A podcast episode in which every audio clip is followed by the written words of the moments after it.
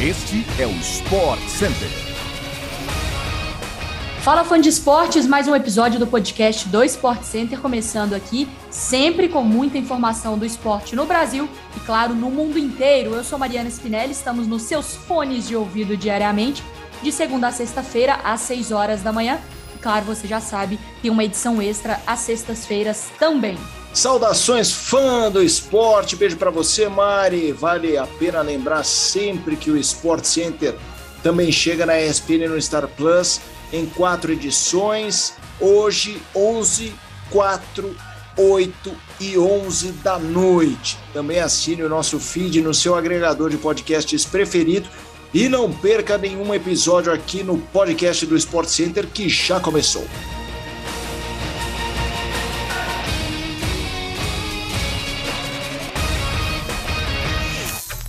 Hoje começamos o nosso podcast com a segunda partida da final da Copa do Brasil entre Atlético Mineiro e Atlético Paranaense. O jogo que aconteceu ontem na Arena da Baixada consagrou o Galo como campeão da competição pela segunda vez, após a vantagem de 4 a 0 obtida na partida de ida no Mineirão.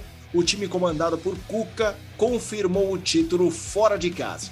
Pois é, o Galo conquistou seu primeiro título da Copa do Brasil em 2014, exatamente em cima do seu maior rival, o Cruzeiro, e sagrou-se bicampeão em uma temporada praticamente perfeita, agora em 2021.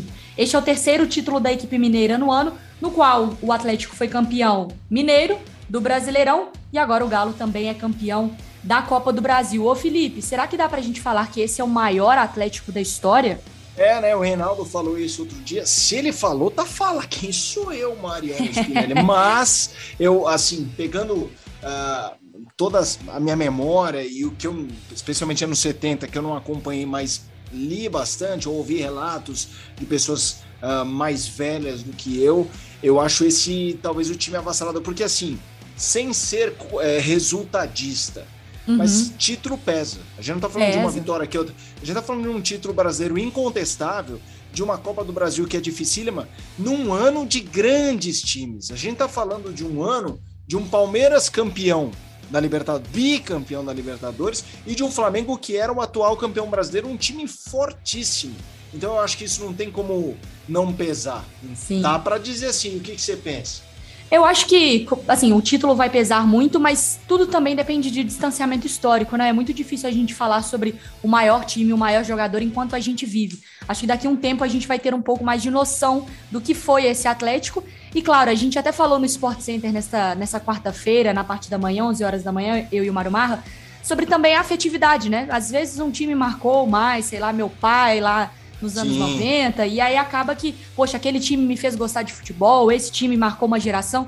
Acho que tudo passa muito por isso, mas com certeza esse está na prateleira dos maiores. É, eu também acho, também acho. E, e eu, sabe o que eu acho que até pesa mais, até isso que você falou é muito importante do distanciamento histórico, né? Só que geralmente a gente é muito saudosista, então a história costuma até pesar mais pro passado. Uhum. Se a gente tá discutindo com esse time sem ser ainda histórico e sendo presente, aí eu acho que a gente tem o tamanho, porque a gente não ah, Messi com Pelé, LeBron com Michael Jordan, a gente tende sempre a pesar mais pro passado, mesmo que uhum. eles mereçam, eu não estou dizendo que não mereçam, mas é muito raro a gente colocar alguém do presente num patamar de igualdade com o passado. E se a gente tá Exato. colocando Galo, é porque eu acho que esse Galo é mesmo forte e vingador. Continuando o nosso Sport Center de hoje, a maior liga de futebol americano no mundo, a NFL, pode chegar à Alemanha em 2022. É isso mesmo.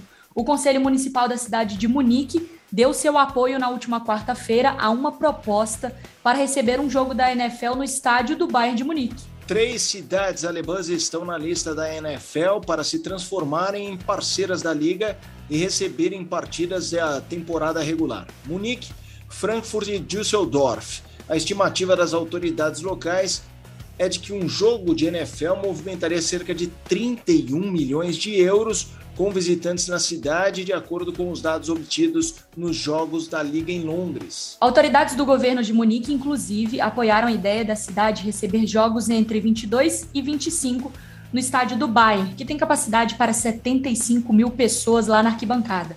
A NFL tem uma de suas maiores audiências fora dos Estados Unidos, justamente na Alemanha, e também existem planos para incentivar a, E também existem planos para incentivar a prática do futebol americano em escolas locais.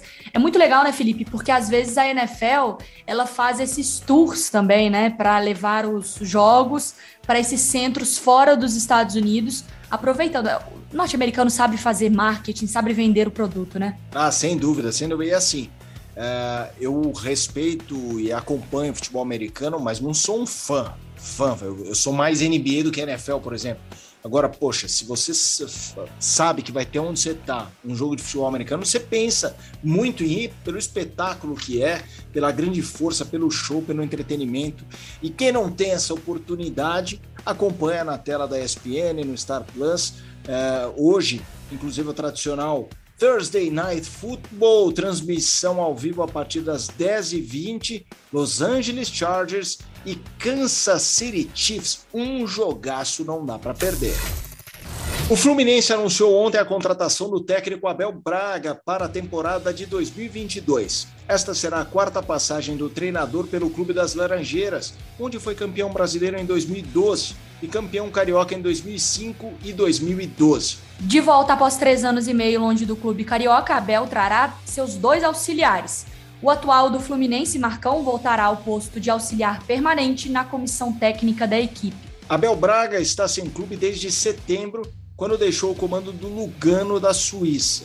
O Fluminense se classificou para a fase anterior à fase de grupos, né? A primeira fase, as primeiras fases, né? Primeira, segunda e terceira, aquele mata-mata que define a fase de grupos. Uh, ele terminou o Brasileirão na sétima colocação e espera que o novo técnico conduza o clube à fase de grupos da competição continental. Abel Braga tem todo o nosso respeito, sem dúvida, como técnico, como história e como pessoa uma grande figura do futebol, mas Mariana Spinelli. Não gostou muito, torcedores. Felipe. Não, eu, eu falo muito sobre o que eu pego de referência da torcida do Fluminense. Eu tenho alguns conhecidos uhum. e eles não gostaram. É. Eles ficaram meio murchos, como se fosse uma volta ao passado. Eles queriam alguém mais um, moderno, alguém um pouco mais, de repente, ousado, que poderia dar errado mas alguém que trouxesse ideias novas. O que, que, você acha? Pois é, eu vi até um pessoal brincando no Twitter, Felipe, que o Fluminense está se preparando muito bem para a Libertadores de 2012.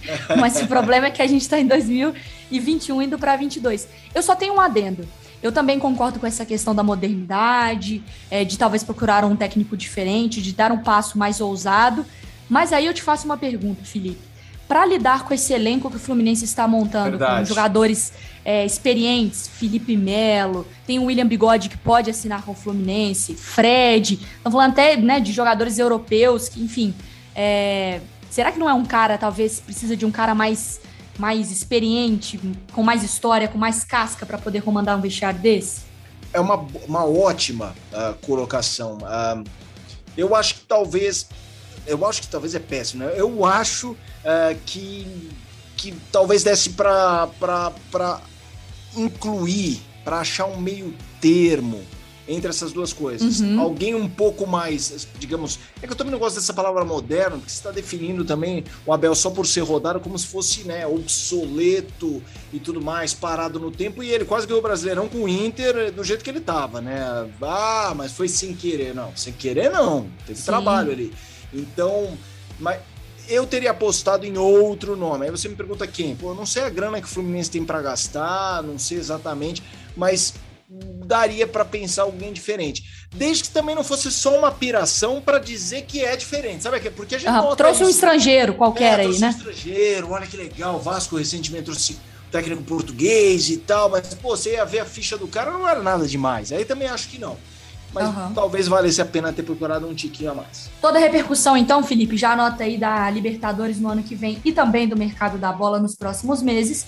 Você acompanha diariamente no Sport Center, aí na TV também, também aqui no podcast, tá? Mas na TV, na ESPN e no Star Plus. A Premier League confirmou ontem seu terceiro jogo adiado em menos de uma semana na Inglaterra. O confronto entre Burnley e Watford, que aconteceria na última quarta-feira, teve de ser cancelado por causa de um surto de Covid no elenco do Watford. Os jogos entre Tottenham e Brighton, Manchester United e Brentford também seriam realizados nesta semana e tiveram que ser adiados pelo mesmo motivo. Mesmo com a alta de casos no país e na competição, a Premier League seguirá com seus jogos hoje, com transmissão ao vivo na ESPN no Star Plus. Então anota aí, o Leicester recebe o Tottenham às quatro e meia da tarde, enquanto o Liverpool recebe o Newcastle a partir de 5 horas da tarde, ambas as partidas com transmissão na ESPN no Star Plus. Além disso, Além disso, o Chelsea, do Thomas Tuchel, terceiro colocado do campeonato, e olha, o torcedor do Palmeiras fica de olho, hein, que o Mundial tá chegando, recebe o Everton, sem o Richarlison, que está lesionado, a partir de 4h45 da tarde, ao vivo e exclusivo no Star Plus. Os dois grandes rivais da capital paulista, Palmeiras e Corinthians, tiveram dias opostos ontem no mercado da bola. O Timão confirmou o retorno do ídolo Paulinho, que foi anunciado ontem e volta ao futebol brasileiro após quase uma década no exterior. O jogador de 33 anos chega com dois anos de contrato. O Palmeiras, por outro lado, teve um problema na contratação do Huerta, zagueiro que viria da Universidade Católica do Chile. O defensor não passou nos exames médicos realizados no Verdão por causa de problemas no joelho, segundo a apuração da ESPN. O clube não confirma oficialmente, mas a negociação não deve acontecer ídolo do clube chileno, Huerta, assinaria quatro anos de contrato e o Palmeiras havia acertado a contratação por 2 bilhões de dólares, o que equivale aproximadamente a 11 milhões e 300 mil reais. Tudo isso por 80% dos direitos econômicos do zagueiro. E aí, Mariana, temos Paulinho, teve Sirene tudo, é... conheci um monte de corintiano que ficou com o coração macio. Não, Paulinho é um grande jogador, né? Eu acho que a única preocupação do Corinthians não em relação ao Paulinho, mas em relação aos reforços. Todos os principais exceção ao Roger Guedes acima de 30 anos. A temporada é longa e pesada. O Silvinho vai ter que fazer ali uma engenharia de escala, vamos dizer assim, para utilizar os veteranos com a molecada, e são alguns bons valores também da base. Acho que tem margem para dar certo, mas uhum. não é aquela coisa, bota lá, joga é, até o bagaço que vai dar certo. Vai ele vai ter que saber administrar isso, não? Pois é, é, essa questão da idade acaba mexendo, porque assim, em termos de qualidade dos jogadores, nem eu, nem você, nem ninguém questiona, né? Renato, o próprio Paulinho, enfim, o William. Mas é isso, e, e, acho que passa também pelo estilo de jogo do Silvinho, né, Felipe? Porque se ele quiser um jogo, por exemplo, pressionando a saída de bola, marcação, um time intenso que morde o tempo inteiro, ele pode acabar sacrificando esses jogadores que a gente não sabe e que é difícil imaginar nessa idade que eles vão ter a a mesma mesmo fôlego para o calendário bizarro que é o do futebol brasileiro, né? Pensando que ano que vem vai ser uma loucura do mesmo jeito, porque ainda tem Copa, né? A gente tem que lembrar disso. Sim. Então, assim, o estilo de jogo, a intensidade, como o Silvinho vai até pensar o estilo de taticamente que esse Corinthians vai entrar em campo, vai afetar bastante é, o desempenho desses jogadores. Agora, por outro lado, que coisa essa história do Palmeiras, hein, Felipe? O, o Palmeiras já apresentou o Lomba, também o Atuesta, mas essa história do Herta é realmente curiosa, né? Estranha.